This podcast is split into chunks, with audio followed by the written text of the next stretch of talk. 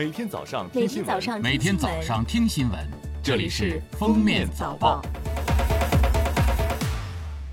各位听友，早上好！今天是二零二零年九月十九号，星期六，欢迎大家收听今天的《封面早报》。首先来听时政要闻。最高人民检察院近日联合教育部、公安部联合下发意见，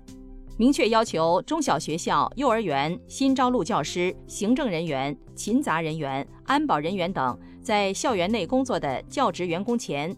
应当进行性侵违法犯罪信息查询。对具有性侵违法犯罪记录的人员，不予录用或者不予认定教师资格。十八号，中国军队参加联合国维和行动三十年白皮书发布。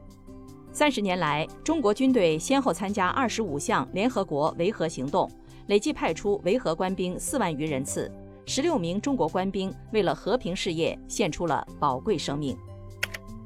十八号，科技部部长王志刚透露，我国完成了核酸检测、抗体检测试剂和配套设备研发，满足不同应用场景的检测需求。并行推进五条技术路线研发，目前已有十一款新冠疫苗进入临床试验阶段，其中四款进入三期临床试验。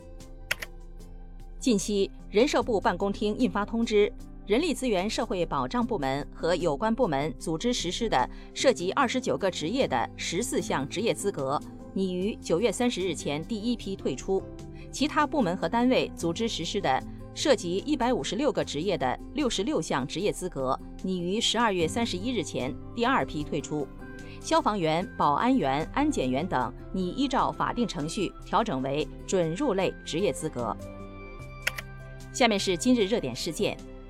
今天起，车险综合改革正式实施。改革后，交强险责任限额大幅提升，从十二点二万元提高到二十万元。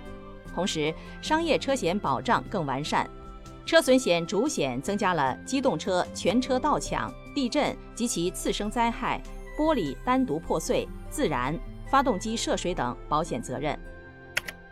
今年国庆中秋同一天，目前全国已有超五百家景区实行不同的门票免费和折扣政策，其中湖北全省近四百家 A 级景区免门票，甘肃甘南州内全部景区免费开放。十八号，腾讯称 QQ 已上线青少年模式，该模式下聊天显示拼音，自动屏蔽无效搜索信息，只可以搜到现有联系人及聊天记录。QQ 看点仅推送学习内容。另外，家长还可以进行管控。短信验证锁默认关闭，打开后进入高级设置以及退出青少年模式均需要手机短信验证。